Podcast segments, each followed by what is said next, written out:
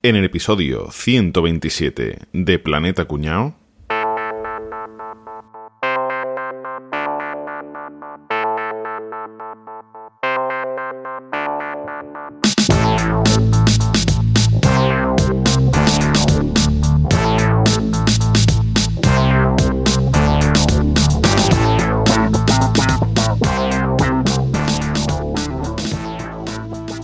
Hace mucho tiempo vivió en la isla de Serendip, la actual Sri Lanka, un poderoso rey llamado Giafar. Tenía tres hijos a los que amaba profundamente. El rey les dio la mejor educación, fueron instruidos con la sabiduría y la maestría en las artes y alcanzaron el dominio de todas las ciencias. Un día, el padre les dijo, Hijos míos, vuestra sabiduría no estará completa hasta que no caminéis por el mundo y conozcáis a sus gentes. Emprenderéis un viaje de aprendizaje inmediatamente. En su camino se toparon con las huellas de un camello. Un mercader se topó con ellos y les preguntó, Chavales, ¿habéis visto un camello perdido por aquí cerquita? No, pero hemos visto sus huellas. El animal estaba cojo y ciego de un ojo. Además, le faltaba un diente y llevaba a cuestas una mujer embarazada. y transportaba miel en un lado y mantequilla en el otro. Desgraciado, hijos de puta. Me la habéis robado vosotros. ¿Cómo vais a saber tantos detalles del camello? La habéis robado vosotros. ¡Guardia! ¡Yo, guardia, guardia! ¡Ven para acá! Los príncipes fueron llevados a presencia del emperador Béramo. Este les preguntó cómo pudieron saber con exactitud tantas cosas sobre el camello sin haberlo visto nunca, y ellos le refirieron sus deducciones. Excelencia, eh, las huellas mostraban que arrastraba una pata, así que debía de ser cojo. Y además el camello había comido hierba del lado del camino en el que era menos verde, así que debía ser ciego de un ojo. Además, Majestad, había a lo largo del recorrido montoncitos de hierba masticada del tamaño del diente de un camello que debieron caer por el hueco del diente que le faltaba. Junto a las huellas del lugar que en que el camello se había arrodillado estaban las de unos pies y junto a ellos orina de una mujer. Había también huellas de manos, por lo que la mujer estaba embarazada y tuvo que apoyarse sus manos al orinar. Alteza, también había hormigas en un lado del camino, atraídas por la mantequilla derretida, y moscas en el otro, comiendo la miel derramada. El juicio se vio interrumpido por el anuncio de que el camello había sido encontrado. El emperador Béramo, encantado por la sabiduría de los tres hermanos, los despidió colmándolos de regalos, y ellos siguieron sus aventuras. Longest teatrillo ever. Si quieres contactar con nosotros, puedes encontrarnos en la web planetacunao.com. Estamos también en tu red social preferida. Busca Planeta Cunao en Twitter, Instagram o YouTube y nos encontrarás. Además, ahora puedes ser parte de nuestra comunidad. Conviértete en mecenas de tu podcast favorito en patreon.planetacunao.com. Bueno, ¿qué pasa, chavales? ¿Cómo estamos? Pues bien, aquí estamos. Encontrando cosas por casualidad. De casualidad estamos aquí, tío. Vaya teatrillo bueno que nos hemos currado esta vez, ¿eh? vaya historia guapa, Ya, ¿eh? ahí profunda. Y los viajes que nos damos, ¿eh? que lo mismo estamos en, en- en la India, en Ceilán, que, que en la Edad Media. En allí. Serendip. Madre mía, madre mía. Somos gente de mundo. Claro es que fíjate, todo este rollo que hemos soltado, cuando realmente lo único que importa es la isla de Serendip, el principio, las primeras palabras. ¿eh? No, no, no, es que tiene, tiene un sentido que esta historia la te moraleja, explica- ¿no? También. Claro, ¿no? te explica que hay veces que las cosas se saben, se deducen por casualidad, no por la evidencia. Sí, señor, y por eso se llaman Serendipias, por la isla de Serendip. Realmente que es una serendipia, a ver si yo me entero. Es un vocablo que se utiliza bastante poco, ¿no? O sea, yo he escuchado mucho, eh, se habla de las casualidades, el karma, pero bueno, ¿qué diferencia hay un poquito entre... todo Es que esto? me parece que en inglés tiene otra connotación la palabra, porque en castellano serendipia es más, se refiere a un, a un descubrimiento o un hallazgo afortunado. Es inesperado, pero es muy valioso. Y también se utiliza, por ejemplo, cuando es una coincidencia casual. Y literalmente eso, ¿no? Lo dice, hostia, esto ha sido de chiripa. De chiripa, pero no deja de ser un descubrimiento, ¿no? Si es que iba buscando una cosa y te encuentras otra. O sin buscarlo. O sin, di- directamente, sí, eso sí, eso es una definición muy buena, sí. Eh, Buscando una cosa y te encuentras otra. A ver, pero digamos que creo yo, ¿eh? que la diferencia entre una casualidad y una serendipia es que la serendipia se descubre algo de mucho valor, ¿no? Y sí, claro, claro, claro, sí, sí, sí. Boza, cuando tú tiraste una piedra con tu primo y saltaron chispa y descubriste el fuego, eso podría ser una serendipia, por ejemplo. Eso pues una serendipia, exactamente. Bueno, pues voy a contar yo las dos serendipias más... O sea, que seguro que, la- que las conocéis. y Seguro que el que está escuchando el episodio dice, ah, esa me la sabía Ah, yo. Está sabía así yo. ahí disfrutando. Es decir, Boza va a traer lo de menos valor, ya después vamos a traer nosotros lo- las cosas curiosas. Yo voy a traer lo interesante. A partir de que yo acabe, si queréis os quedáis escuchando las mierdas estas. Por favor, patrocinarnos desde Patreon, pero Pueden o quedarse a escucharlo o adelantar hacia adelante 48 minutos, que es más o menos lo que Eso. suele estar las. Bueno, y nada más que tengo aquí un ¿Trae un PDF, gordo. ¿Un PDF? Sí, un PDF, pero vamos, tampoco es muy grande, son 10 o 12 páginas nada más. Madre Por mía. delante y por detrás. Bueno, vamos a contar la primera, Serendipia. Súper conocida, súper famosa la historia. Bueno, hay 18 mil millones de historias distintas, pero bueno, yo voy a contar una que es la que pasó, porque yo lo sé que, que es la que pasó. ¿Sabes lo que es la penicilina? Sí, un antibiótico. Exactamente, uno de los primeros antibióticos que se Me voy a callar porque yo iba a decir una bordería, pero ya esa no se dice. ¿Quién inventó la penicilina? ¿Lo sabéis? Sí, ¿no? Pues eso estudia en primero de saber y ganar. O sea, eso no... ¿La inventó o la descubrió? Bueno, ¿verdad? Sí, inventó, ¿no? Claro, en tu caso es la descubriría. La descubrió, sí. ¿no? Porque eh, la serendipia eh, lo que produce en esta, en, o en el sentido que estamos dando, descubrimientos por casualidad, ¿no? Bueno, no sé yo si es invento o descubrimiento. Ahí no tengo yo. Bueno, vamos a dejarlo en. Sí, descubrimiento. Descubrimiento. Alexander Fleming. Os suena, ¿no? Os sonará, ¿no? Escribía la de James Bond y además inventaba la penicilina. Qué tío. Bueno, pues la penicilina ha salvado millones y millones de vidas en, en- en personas. O sea, que este tío hay que tenerlo en un, en un altar. La penicilina es un conjunto de antibióticos que tiene la capacidad de, de eliminar las bacterias que causan las infecciones, ¿no? Así, muy por lo harto y muy básicamente. Son originados a partir de una partícula especial de hongo que, que se conoce como... ¿Cómo se conoce esta partícula? El penicillium. Penicillium, exactamente. Bien, caballero. Ya sabemos dónde viene la penicilina, ¿no? Fue el primer antibiótico que se empleó en medicina. Y por esto le dieron el premio Nobel a Fleming. Pero ¿cómo se descubrió o cómo se inventó? Pues de una forma muy casual, ¿vale? Y fue relatada por el propio Fleming. La mañana del 28 de septiembre de 1928, ojo, 28 de septiembre, muy cerquita de esta fecha en la que nos movemos hoy en día, pero en 1928... La abuela de mi mujer ya había nacido. Cuando se inventó la penicilina. Para... Ya había nacido, ¿no? Pues estaba estudiando cultivos de bacterias en el sótano del laboratorio del Hospital St. Mary en Londres, ¿vale? Y él estaba estudiando las bacterias del estafilococo. Pero el tipo se fue de viaje, ¿vale? Se fue de viaje un mes, se fue de, de- de- se fue de Londres, se fue de viaje un mes, sería, sería a Ibiza o a, yo qué sé, ¿dónde se fue? Se fue ahí a, se fue de juerga. Sería Magaluf. O a Magalú, exactamente, a tirarse por los balcones o a beber por las calles, la- las cosas de los ingleses. Pero se le olvidó una placa de Petri que contenía una serie de bacterias, se le olvidó por lo visto cerca de una ventana que, que estaba abierta. Pero cuando llegó de fiesta, las muestras se habían contaminado y tenía un moho que creía que había entrado por el, por el viento. Hay otras historias por ahí que dicen que no, que estaba comiendo pan encima de la placa de Petri y que tal y igual, no. Es la ventana y el moho. No echarle cuenta lo del pan, que son mentiras. Este tío dijo, coño, ¿Qué ha pasado aquí? Entonces puso la placa de Petri en el microscopio y observó que eh, el moho no solo había contaminado todo el contenido de la placa, sino que alrededor de esta había una zona limpia en la que el moho había matado la bacteria. Y dijo, hostia, ¿esto qué es lo que es? Entonces estudió el moho y lo identificó como hongos de penicillium. ¿De qué dedujo de aquí? Bueno, pues que el penicillium eliminaba las mortales bacterias de- del estafilococo por fin. O sea, después de muchos estudios y tal, por pura casualidad, consiguieron hacer este descubrimiento que fue la, la fabulosa penicilina. ¿Os ha gustado la historia? Mucho. No. A mí me cuesta creérmela, ¿eh? pero, pero está muy chula. Pues la segunda os va a gustar más. ¿Tú prefieres la de las migas de pan encima de la placa de Petri? No, no, yo creo que no. Yo creo que estarían haciendo pruebas y lo descubrieron. Y claro, para darle más rimbombancia, y digo, "Oh, es que además fue por casualidad. Y seguro que. Queda bien, la verdad. Decir. Ya, exactamente. Le robaron la idea a algún desgraciado que no la tenía registrada y dijo, no, es que la hemos descubierto porque. Venga, ya, hombre, seguro que había alguien desarrollando algo parecido en aquella época, segurísimo. La mi mamona. Habían robado de algún lado, como todos los inventos científicos. El- que lo inventa es que lo ha robado de otro sitio. Segundo serendipia súper conocida que alguno de vosotros, bueno, no sé, no sé si alguno de vosotros esto lo habéis probado. Yo ya en, en vuestras cosas no me meto, ni la vuestra ni la de los oyentes, ¿eh? Cada uno que, que haga lo que quiera con su vida, ¿eh?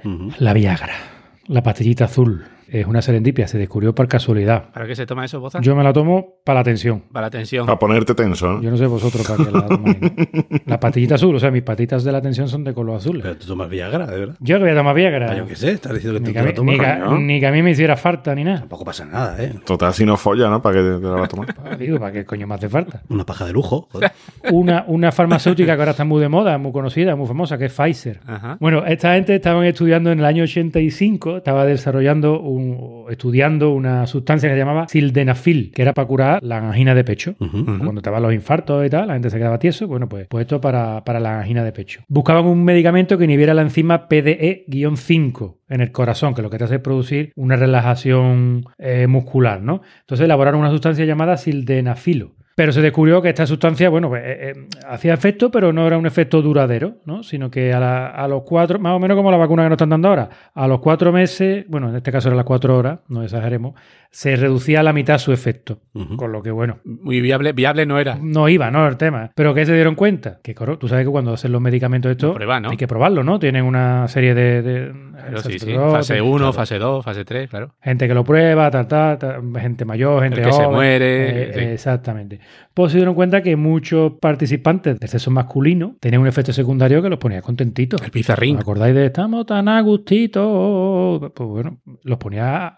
Palotillo. O sea, se tomaban las pastillitas y iban a mear. Y tú sabes, cuando uno mea, ps, ps, ps, ¿qué hace uno cuando mea? Sacudir. La última gota al pantalón. Como se la sacudiera, la empotraba enfrente de. de- de- de- Escúchame, es difícil mea cuando está así uno, ¿eh? Hombre, Además que, que suele estar bastante fría el agua, tío.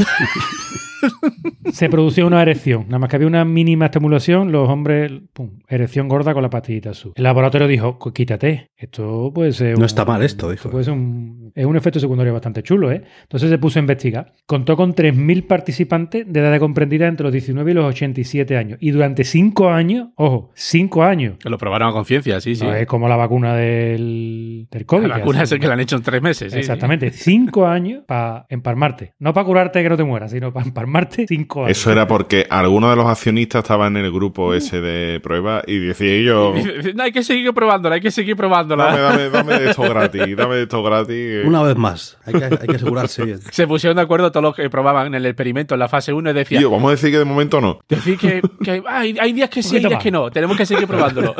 Se llamaron entre los 3.000 notas. ¿no? y la mujer, la mujer diciéndole, niño, ¿no te toca hoy la visita al experimento ese? ¿Y no te toca el experimento? Que ya he ido tres veces esta tarde. No, venga, ve otra tarde a ver si tienen otra pastilla más para ti, venga. Mejor asegurarse, Juan Antonio. Después de los cinco años, pues se dieron cuenta que, hombre, que, que sí, ¿no? Que los participantes que sufrían disfunciones eréctiles, incluso, o sea, ya no gente normal que se la tomaba, pues que aquello le funcionaba y que estaban muy, muy satisfechos con los resultados, ¿no? ¿Cómo funciona este medicamento? Lo voy a contar ya por curiosidad, ¿no? Porque ahí tenemos la serendipia, o sea, estudiando algo para la angina de pecho, pues llegaron a este descubrimiento que después veremos que, bueno, que, que- que se venden al año 2 billones o 3 billones, billones con B de Betis en el mundo. O sea, eso son muchas pastillitas. Qué barbaridad. Pero, ¿billones americanos o europeos? De los nuestros, ¿no? De nuestros, los- nuestros, sí. Nuestros decimales, sí. Es imposible que sean billones. Serán americanos. Que no pueden ser billones, ¿por qué? Eh, calcula cuántos hombres hay en el mundo y cuántas Viagras se tenían que tomar a diario para durante un año vender. ¿Cuántos billones has dicho? Dos billones. Dos billones, no sé, calcula, ¿verdad? Tú mismo. No, no he dicho en el año, he dicho que en el mundo se venden más de 2 billones y medio de pastillas de este tipo, pero eh, habrá sido la suma, a lo mejor, ¿no? Ah, que a lo largo de la historia, ¿no? Ah, vale. vale. Exactamente. Eh, Boza, tengo un amigo que tiene un amigo que tiene un negocio, no voy a decir pista por si me parece que nos oye. Que le han contado que le han contado, no, no, que lo hace él, que había llegado a un acuerdo con los abuelitos de la zona y hacía enviar la Viagra a su negocio. Entonces los abuelitos iban allí a hacer una visita al negocio, porque es un sitio donde puedes ir habitualmente, recogía una cosa que tenía el muchacho Pae y les cobraba como una cuota para hacer el de tapadera, para recibir allí a la Viagra, para que sus señoras, ninguna se enterase que lo estaban, que lo estaban Pero. Viagra de contramano, ¿no? De, de contrachapa, sí. De contramano, contrabando. Y abuelito, ¿a partir de qué edad, eh? No lo sé de partir de qué edad hace efecto. ¿Y cuál es el teléfono de la peluquería? Dice. Este medicamento actúa sobre una enzima que se llama fosfodiesterasa 5. ¿Os habéis dado cuenta? Por el culo te la hinco, ¿eh? Claro, ahí está el premio, ahí está el premio, Has claro. dicho mucho cinco, ¿eh? En tu intervención, Boza. No sé qué estás buscando. Este medicamento recauda al año más de un billón de dólares. Ya te digo. O sea que vale 0,50 cada. Podemos asumir, ¿no? Has dicho antes que No, pero antes ha dicho que no era al año, que no, era... porque es en la vida. En la vida. Más todo lo que venden pirata y de clones y, sí, sí, y genéricos. Pues ya ves. está. Pues yo me alegro si a la gente, a alguien le, le- le ha ayudado a tener una vida sexual sana y feliz, que es muy importante. Claro. ya sí. podéis cortar si queréis, ¿eh? Y escucha la parte final donde hablamos de los todo la re- el resto de mierda esto que tenemos que contar, ¿no?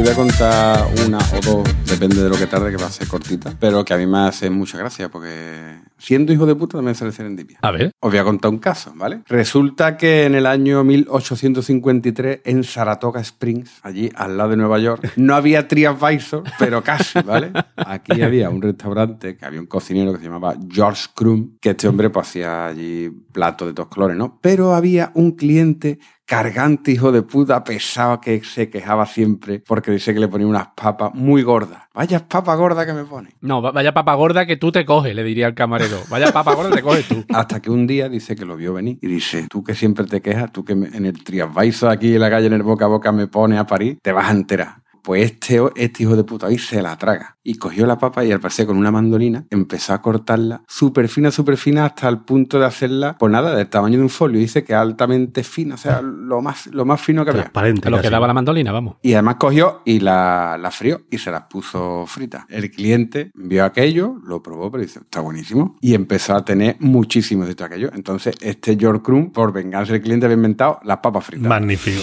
Las papas chip, ¿no? La, La la- de bolsas, ¿eh? Exacto. Este después, al parecer, abrió un restaurante donde esto era el plato estrella. Ya tiene ese cutre Que, restaurante. que el plato estrella sea las patatas de tu restaurante, ¿sabes? Y al parecer, bueno, pues a partir de ahí, fíjate tú, inventó este hombre las papas Ya te digo yo que en esa época ya había alguien en Triana vendiendo churros y patatas, seguro. Exactamente. Esas son patatas de churrería. que lo llamamos, sí.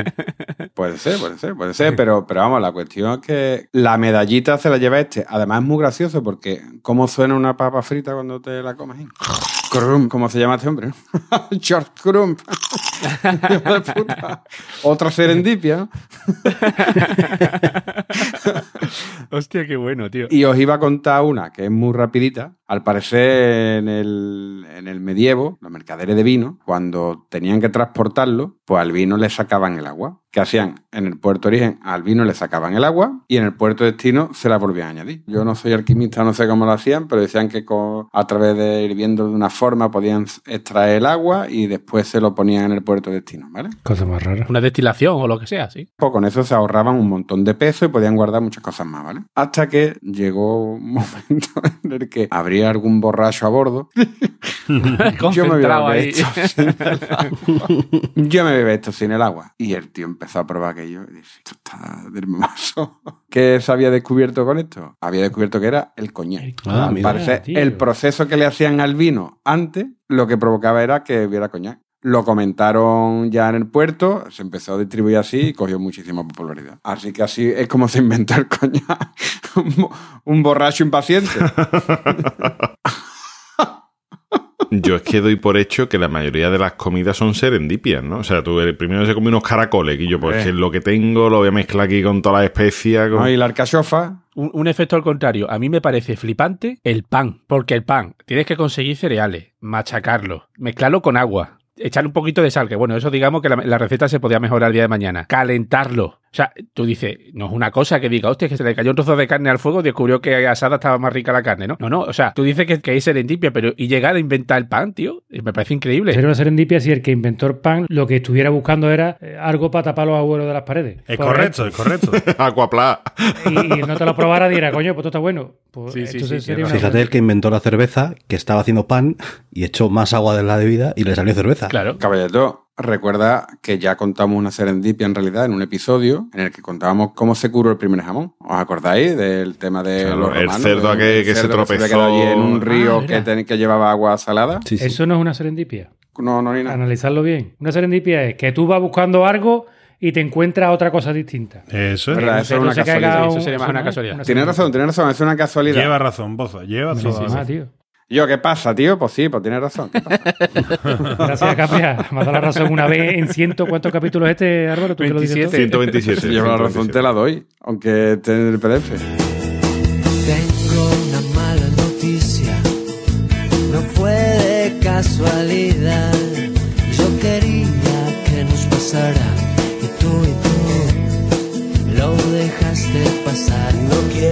Yo voy a contar una serendipia guapa, ¿vale? Que las drogas también, obviamente, en muchos casos vienen de casualidades, ¿no? Y voy a contar cómo nace el LSD. No sé si alguno lo ha probado, no sé si sabéis lo que es, obviamente, ¿no? Esto lo inventó un químico suizo, se llamaba Albert Hoffman. Hostia, como el de los álbumes de fotos. revelaría fotos y por eso también es químico, ¿no? Pues, cómo se, se mezclan sustancias y demás. Este hombre lo que le pasaba, ¿vale? Estaba eh, experimentando con el ácido lisérgico para buscar un medicamento para tema de migrañas y demás.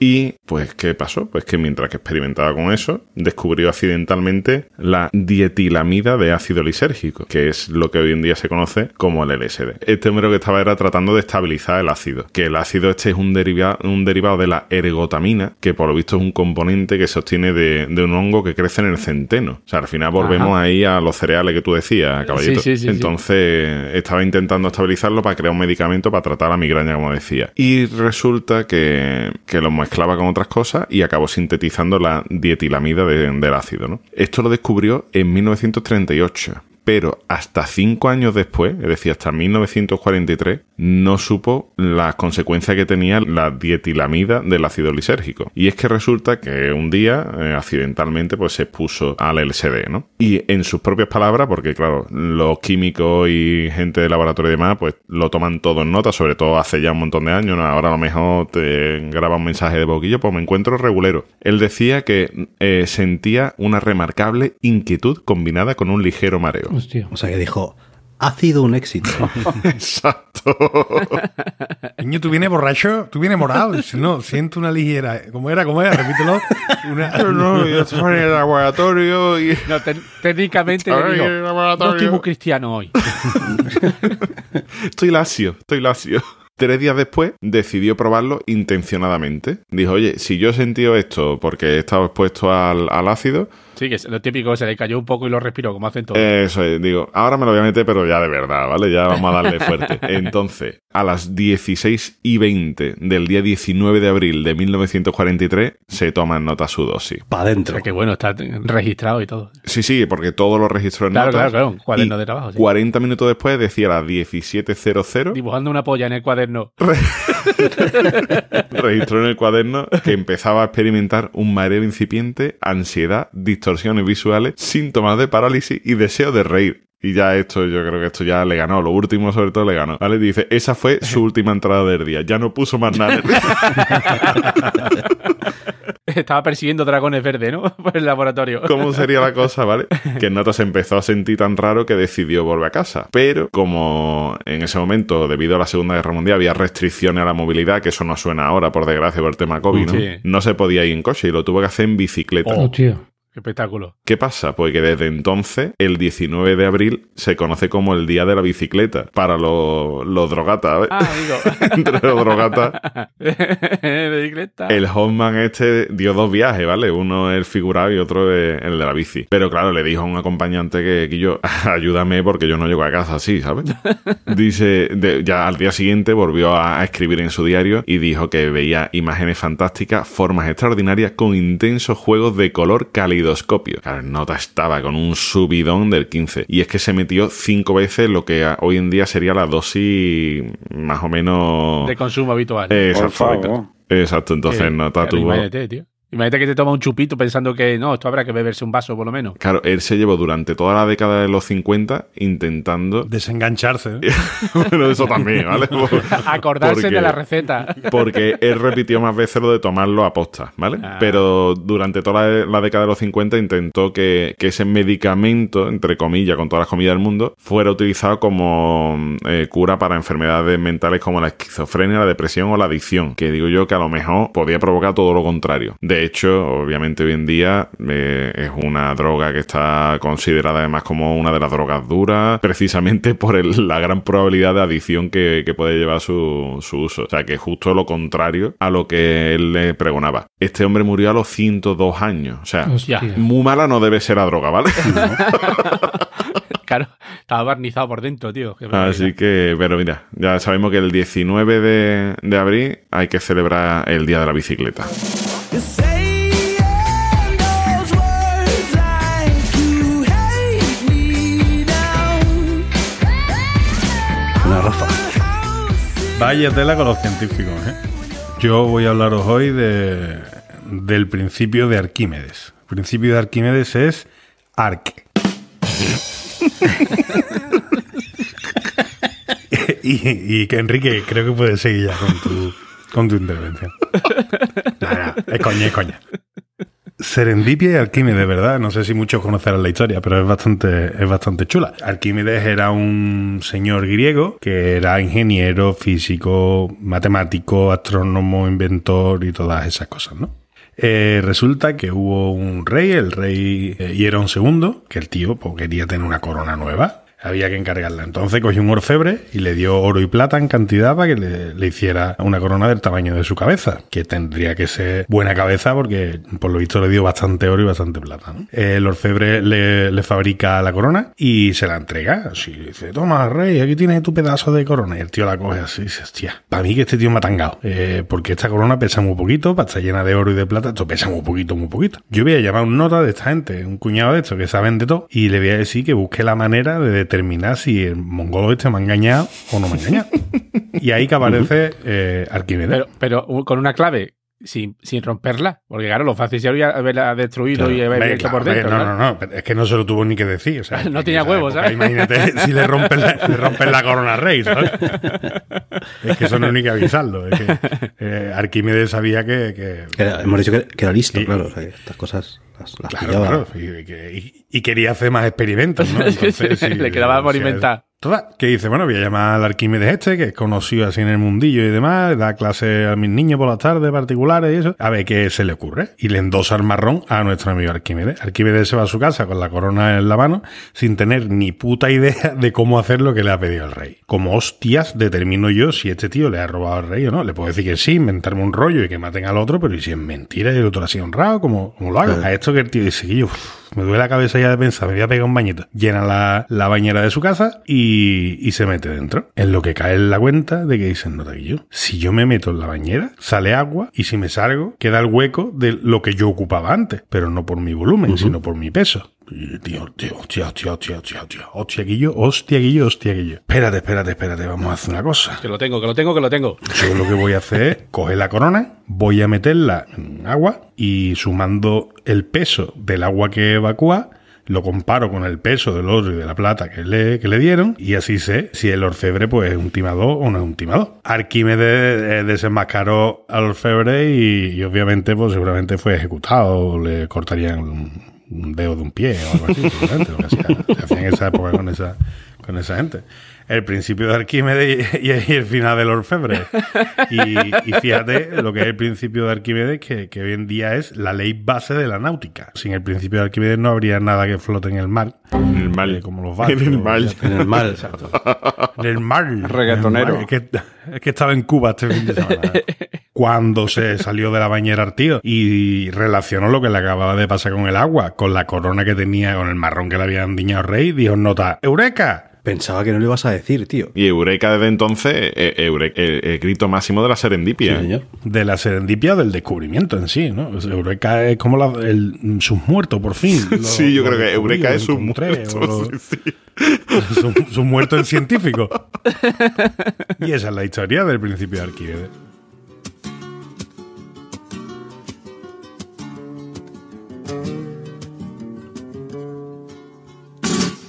Pues yo voy a contar dos historias cortitas. 1946, en Estados Unidos. Un señor que se llamaba Percy, Percy Spencer, ¿vale? Que trabajaba en una empresa que se llamaba Raytheon. Percy Percy Spence. Spence, de verdad. Percy Spence. Sí. Entonces este hombre eh, en la empresa estaba trabajando en formas de mejorar los radares que esta empresa construía, ¿vale? Eh, utilizaban unos, unas cosas que se llaman magnetrones, que a mí me parece un nombre guapísimo, magnetron, o sea, Había un, un jugador de la NFL que le llamaban Megatron. Parecido. Entonces, eh, los magnetrones lo que hacen es que transforman la energía eléctrica en ondas electromagnéticas y valen para medir distancias, alturas, direcciones y tal. Entonces, el radar ahí, el hombre estaba ahí, joder, a ver qué. Y entonces un día, pues estaba el hombre ahí con sus experimentos, ¿no? Y ya pues terminó y dijo, voy a parar un rato, me voy a sacar esta chocolatina que llevo en el bolsillo, que esto me apetece a mí ahora, que soy un colosón. Voy a hacer un Kit Kat. Me voy, a, me voy a comer aquí el chocolate eh, y me voy a poner morado. Entonces se fue allá a un lado y se sacó el chocolate del bolsillo y dijo, esto está derretido. ¿Pero qué asco es esto? No se la podía comer. Y dijo, pero yo, yo no tengo calor, hoy hace frío. No puede ser que yo haya derretido esto con mi bolsillo. Y dijo, espera tu ¿Y momento. dónde, dónde había estado? ¿Dónde había Claro. estado? Y entonces dijo, voy a coger otros alimentos y los voy a poner aquí en medio a ver qué pasa. Entonces cogió el hombre y puso un poquito de maíz y puso unos huevos por segunda vez, porque había puesto los suyos antes. Huevos de- de Ahora, gallina, de gallina ahora. Y los dejó así en medio entre los magnetrones y ¿qué pasó? Pues que se cocinaron, que se cocieron a los minutos. Hostia. ¿Qué había descubierto este hombre? Pues los microondas. Había descubierto que esas ondas cocinan los alimentos por dentro y que entonces pues podía usarse para cocinar. Lo patentó corriendo y la empresa esta era Raytheon Company, en vez de hacer radares, se dedicó a hacer microondas. Ah, qué bueno. Oye, tío. ¿nos parece curioso que hay muchos inventos o serendipia que ocurren cercanos a la, a la fecha de la Segunda Guerra Mundial? Sí. Eh, antes el LSD en plena guerra, esto justo después. mm, ¿Con, ¿Con quién experimentaron? Muchas serendipias vienen de inventos militares o, o buscando cosas para aplicaciones militares, ¿no? Que luego se quedan en camino. Lo que voy a contar ahora, yo creo que hubiera acabado con muchas guerras antes de empezar. 12 de agosto de 1972. Ya ha pasado la Segunda Guerra Mundial y todo. este ya, vale, este es lejano, este es lejano. Estamos aquí ya patas cortas, como decía el otro, está ya a puntito de cascar, ¿no? Y en un sitio donde habéis estado vosotros conmigo, vosotros cinco además, en el puerto viejo de Algorta, no sé si os acordáis, que nos estuvimos comiendo unas rabas. Ah, en- sí, sí. sí. Ah, yo no sí, me acuerdo. ¿eh? En Guecho, pues en, ahí son las fiestas de San Nicolás, es lo que se celebra allí. Y cada año, en aquella época, se encargaba de organizar la fiesta una de las cuadrillas. Y entonces, aquel año le tocaba a una cuadrilla que se llama Ancharrac. Y los tíos se habían gastado una pasta en 2.000 litros de vino tinto.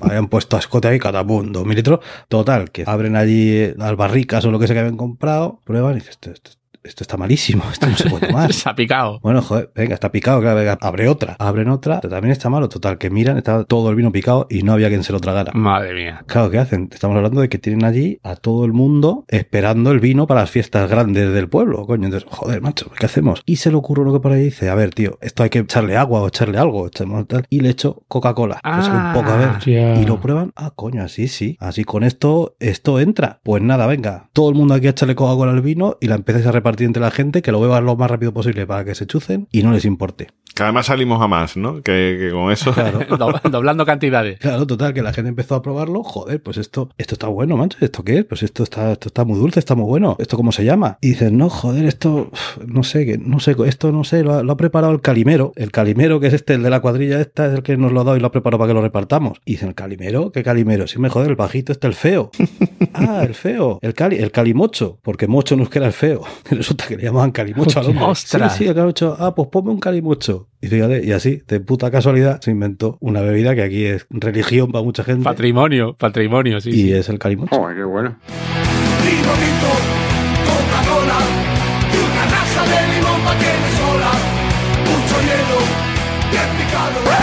Yo discrepo. Eso no es una serendipia.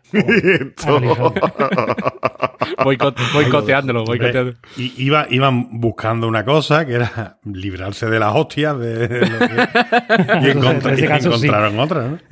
Encontrar el calimocho, eso sí. sí, sí. Eso sí.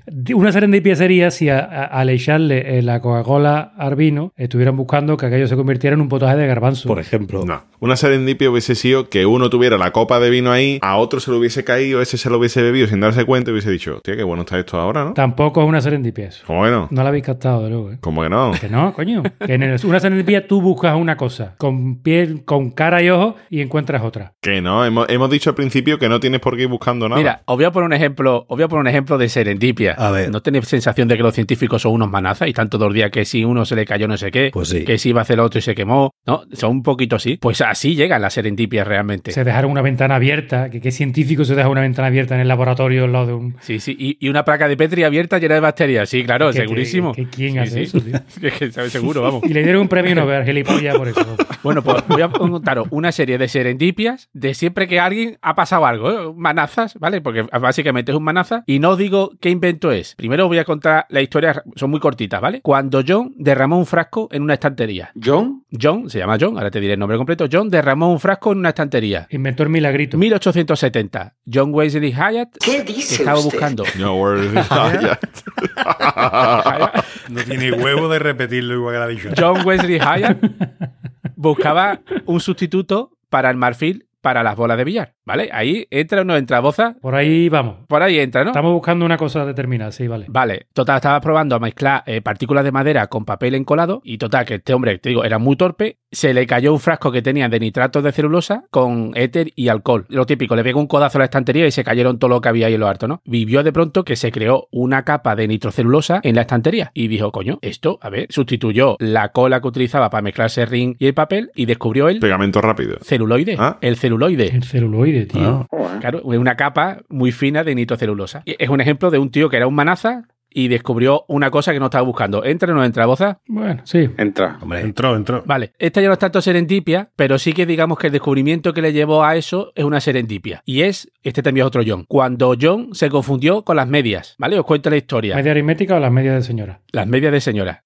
Eh, John Dalton era un, era un chiquillo pequeño, ¿no? Y le decidió hacer un regalo a su madre. Y sabía que a su madre le gustaban mucho las medias azules. Entonces cogió y le presentó un regalo. La madre abrió la bolsa y le pegó una bronca al niño. ¿Será cabrón niño que me ha regalado unas medias moradas cuando sabe que las putas son las que llevan las medias moradas? Y claro, no entendía nada. Y dijo, coño, ¿qué ha pasado? Que, que- que yo eso lo veo del mismo color que me está diciendo mi madre. Entonces se dio cuenta que había personas incapaces de distinguir los colores, Mm. ¿vale? En 1794 escribió su tratado Hechos extraordinarios relacionados con la visión de los colores John Dalton. Basándose en su propia incapacidad para distinguir los colores. Y muchos años después, cuando murió, Mm, los científicos a esta enfermedad, a este trastorno, le dieron su nombre, que era el daltonismo. mm. Que todo el mundo sabe que es un huevo colgando y el otro lo mismo. Y ahora lo mismo. Eso, eso es que así, que pongan tu nombre a una enfermedad. bueno, el- en su caso fue un estudio, ¿eh? lo que llegó a hacer un tratado muy interesante. Este se diría que es cuando Constantín fue a comer sin lavarse las manos. Un guarro. Eh, eh, no falla, así que son todos unos guarros. Pues se ve que un científico que se llamaba Constantin eh, Falber y en mitad de su trabajo en el laboratorio pues se puso a comer y no sin lavarse las manos ni nada el guarro, además a comer pero en plan con los dedos, ¿sabes? Y, y de pronto pues tiene la mano sucia de algo y lo que cogió dijo, coño, esto está más dulce. ¿Y de qué me mancha yo las manos? A ver que lo vea. Empezó a analizar el polvo con el que se había manchado las manos y descubrió que era un edulcorante artificial. Era 1884 y patentó la sacarina. Ese es el cabrón de la sacarina, ¿no? Este, por ejemplo, una serendipia que también es muy famosa, que es la de cuando Alfred derramó otra cosa, que es que las serendipias son siempre que alguien derrama una cosa. tirando cosas. Sí, sí. Yo es que si fuera científico iría empujando estanterías, Claro, claro. A ver si me sale algo. rompiendo cosas y demás. Sí, sí. Este, seguro, este señor seguro que lo conoceréis. Un químico sueco eh, de 1886, un tal Alfred El Nobel. de los premios. ¿Os suena que, que inventó Alfred Nobel? La dinamita, ¿no? Los, los premios. Los premios. La dinamita. Pues se ve que este hombre era un pe- torpe y además peligroso. Nadie quería trabajar con él porque un día se le derramó un frasco de nitroglicerina. Y evidentemente, pues claro, cuando vio que se le derramaba bote, el otro se le quedó el culo que no entraba ni el bigote en la gamba y de pronto cayó encima de una tierra que llevaban las cajas donde transportaban estos, estos explosivos para protegerlo, ¿no? Una especie de tierra que se llamaban eh, diatomita. Y de pronto vio que al caer la nitroglicerina, el otro hizo así, ¿no? Se encogería dice, madre, madre. Y dijo, coño, pues no ha explotado. ¿Qué ha pasado? Se dio cuenta que había sido absorbida. Y dijo, joder, ¿y esta arena? A ver, ¿qué ha pasado aquí? Empezó a estudiarlo y acababa de, de descubrir la dinamita. Joder. Eso es una serendipia, boza. Uf, te lo voy a dejar pasar porque eres tú, porque si no después me ponen me pitufa la voz y esta cosa. Pero si no. Vale. Otro, otro científico, este se llama Charles, derramó otra vez algo sobre una estufa. Yo es que creo que esto son más casualidades que serendipias, pero bueno. Eh, pero es que justo. eh, Ahora te explico. Este señor, no voy a decir el apellido porque entonces ya sabéis de qué va. Era un inventor que estaba todo el día haciendo eh, trapicheo en casa en el garaje. La mujer con todas de novela dejaba que estuviera todo el día allí en el garaje haciendo inventos. Y en aquella época eh, se puso muy de moda el caucho. Pero el caucho, no sé si lo recordaréis, el material original, cuando está frío se convierte muy quebradizo y cuando está caliente se derrite. Sí. Entonces decía, hostia, qué pena que si esto lo consiguiéramos estabilizar y hacían mezclas pues, con pro- cualquier tipo de producto y tal, y este pues se ve que estaba probando echarle azufre al caucho y se ve que se le derramó un poco encima de la estufa donde estaba trabajando. Y dice, mierda, ya se me ha quemado, pues luego lo recogeré. Y cuando fue a recogerlo de la estufa, dijo, coño, si no se ha carbonizado, ¿qué le ha pasado aquí? Hostia, ahora está duro, pero no se rompe y, y un poco flexible. Bueno, pues se acaba de descubrir la vulcanización del caucho. Y este señor era Charles Goodyear, que posteriormente lo utilizaron para fabricar eh, neumáticos. Charles estaba gordito, ¿verdad? Estaba de Goodyear. De Goodyear. no sé si es una serendipia, pero es muy original la historia, la de Spencer Silver, que trabajaba en la, en la, en la empresa 3M y se ve que le dijeron que de fuera desarrollando una gama de, de pegamento de estos rollos para hacer la competencia a Superglue. Y daba con una receta, pero aquello decía, hostia, es que esto pega, mira, pega en el papel este. Y es que, tía, es que se cae el papel, esto es una mierda. Y dejó el bote por allí. Y un compañero suyo que se ve que era muy devoto, que iba todos los días con su Biblia, iba con su marca página, dijo, hostia, mira, si le pongo un poquito de pegamento este el papel, lo puedo usar de marca página, no se me cae de marca página, así que se me abre la Biblia, pero además al día siguiente lo despego, lo puedo pegar en otra página y me sirve. Y alguien lo vio y dice, oye, ¿y eso qué es? Y era 1980 y acababan de inventar el POSIT. Eso sí es una serendipia. Eso sí, una- 3M es una empresa donde trabajan mucho esos científicos patosos seguro, ¿no? Porque es típica empresa que inventa un montón de cosas así chorras, ¿no? Yo creo que tienen que tener, oye, poneros ahí a ver qué saca. Pégale una patada a esta tontería a ver qué pasa, ¿no? Y después, la última, que no sé si es bien bien una, una serendipia, pero como está buena, la, la voy a me ha robado el PDF. No, ya termino. El- cuando los ingleses se bebían la ginebra con cualquier cosa, en 1632, la condesa de Chinchón, que tiene un nombre así como muy Chichón comercial, Tiene nombre ya de tela. ¿verdad que sí? De darle Pues ya. se ve que esta mujer, la pobre, la pasó a canutas en Perú, que cogió una malaria allí de la muerte. Y se ve que un curandero allí le dijo, mire, tomes un- una infusión de esta corteza de árbol. Y coño, que la, que la marquesa esta, con la condesa Chinchón que se vino arriba. Y dijeron, oye, pues este árbol lo vamos a tener que usar. Y de hecho al árbol le dieron su nombre. Le dieron, pusieron árbol, la corteza le llamaban Chinchona, porque había salvado la vida de la condesa de Chinchón. Bueno, pues un par de siglos después, en 1817, los británicos, pues estaban los pobres que se le, se le morían los soldados de malaria en, en las colonias que tenía por todo el mundo. Y contrataron a dos científicos y esta gente leyendo biografías descubrieron el caso de esta condesa. Y total, se pusieron a probar la corteza esta de chinchona, pero que yo, que yo estaba amargo como su puñetera madre, no había Dios que se lo bebiera. Entonces decía, mira, intentad mezclarlo con, con agua o con zumo, a ver si os lo podéis pasar. Y claro, eh, agua y zumo en el frente no tenían, pero siempre había alguien que tenía una petaquita de ginebra. Y entonces empezaron a, a mezclar eh, la quinina esta que tenía, el tratamiento este era para la malaria, con, el, con la ginebra. Y entonces fue cuando dijeron, hostia, tiene un sabor especial y encima te ayuda a combatir la, la malaria. Entonces le pusieron el gin tonic, ya. que de ahí viene la historia. Claro, era una tónica que te tonificaba. Así que eh, hay mucho, me parece que tengo la sensación que hay mucho mm, científico torpe. Y gracias a eso llega la serendipia. Para ver bailar voy a un club mientras muerdo el limón de un usado. Pues sí, sí, señor. No hemos hablado ninguno de nuestro amigo Cristóbal Colón, tío. ¿De quién? La gran serendipia, Cristóbal Colón. Claro, Colón que iba buscando Japón y llegó a América, ¿no? Ah, Eso es, un- eso es una serendipia. pues sí, señor. Ya ves. Y iba buscando una cosa y encontró otra totalmente distinta. Sí, pero si él se murió creyendo que, todo, que había llegado a Zipango, entonces no, para él no fue una serendipia.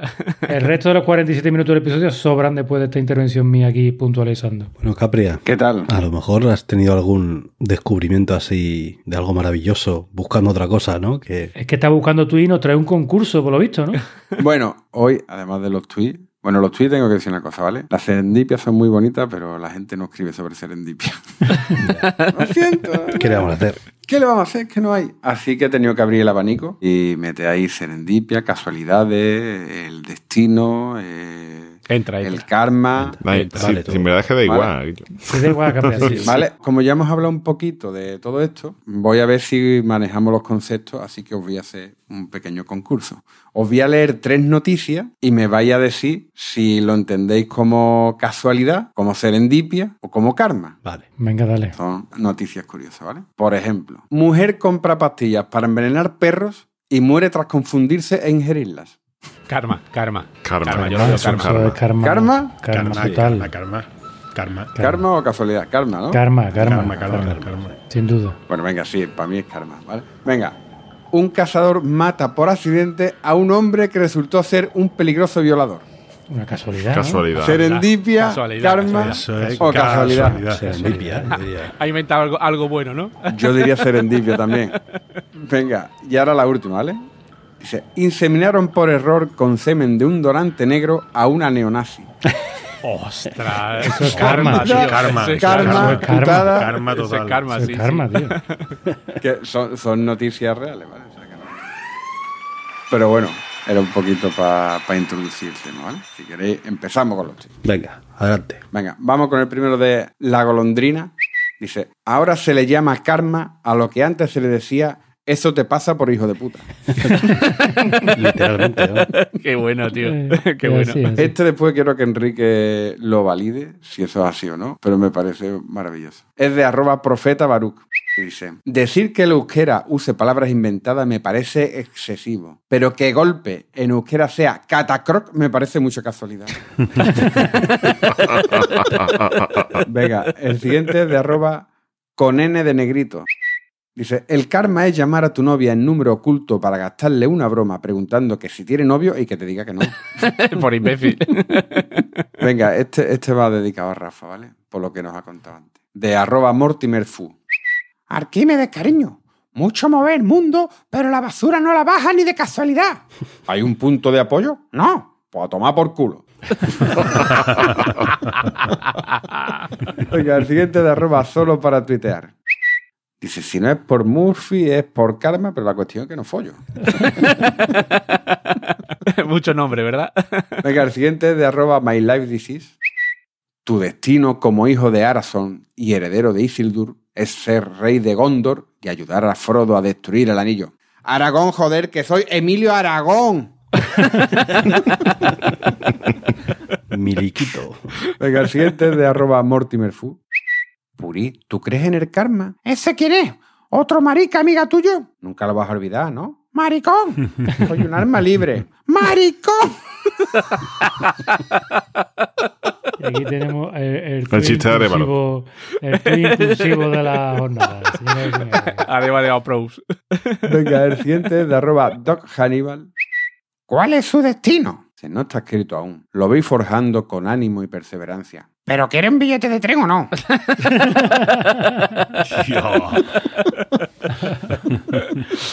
Venga, el siguiente de arroba solo para tuitear.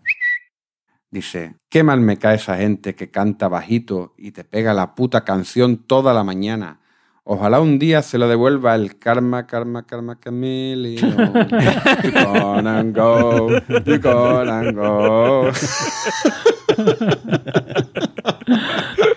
Sí, no me gusta. Ay, He dejado la cremita para el final. Venga, y terminamos con dos. Uno de Don Alfonso. Dice, papá, papá, que es una serendipia. Dice, pues mira, hijo, es regalarle un disco de Melendi a tu cuñado para que se joda y que acierte porque le gusta. Perfecto. Y el siguiente de, de arroba... Qué bueno. que hay que tener más gusto ya. Y el siguiente es de arroba mortimerfu, que dice, papá, papá, dime, hijo, ¿qué diferencia hay entre causalidad y casualidad? Pues la causalidad está relacionado con la causa y la casualidad con la casua. Echo de menos a mamá. Yo también, yo también. Ay, a puta.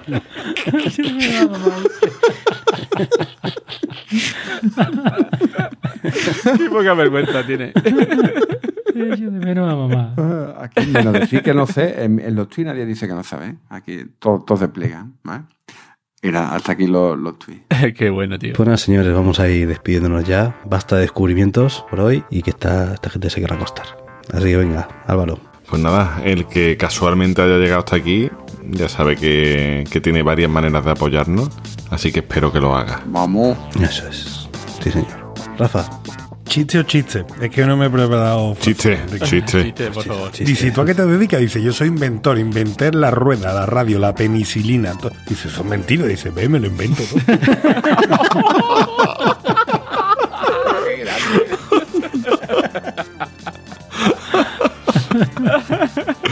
Enorme.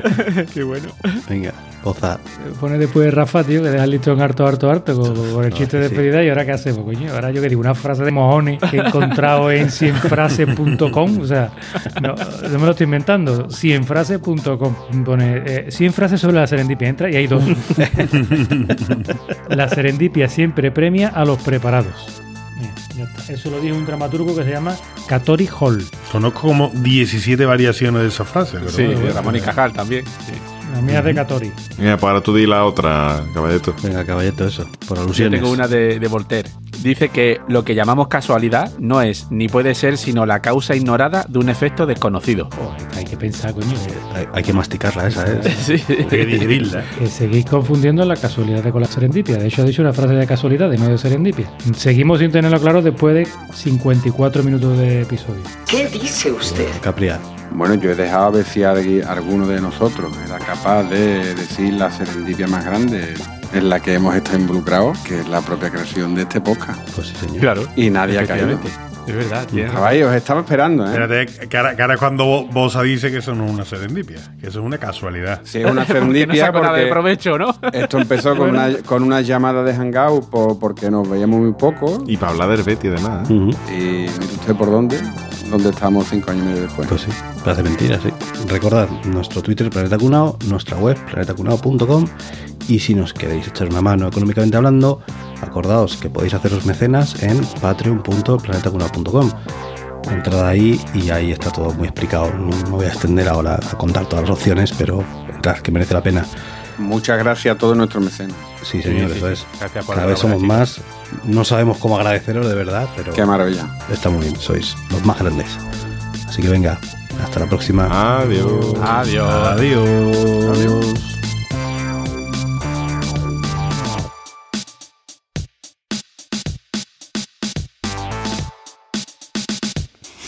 Ojo que Bo- Boza se la ha jugado a, a adivinar el, El minuto, el ¿eh? minuto exacto, ¿eh? O sea, ahí, ahí- ahí lo tenéis, he dicho, minuto 54 de episodio. A ver si es verdad. Tenéis que cuadrarlo, montadores.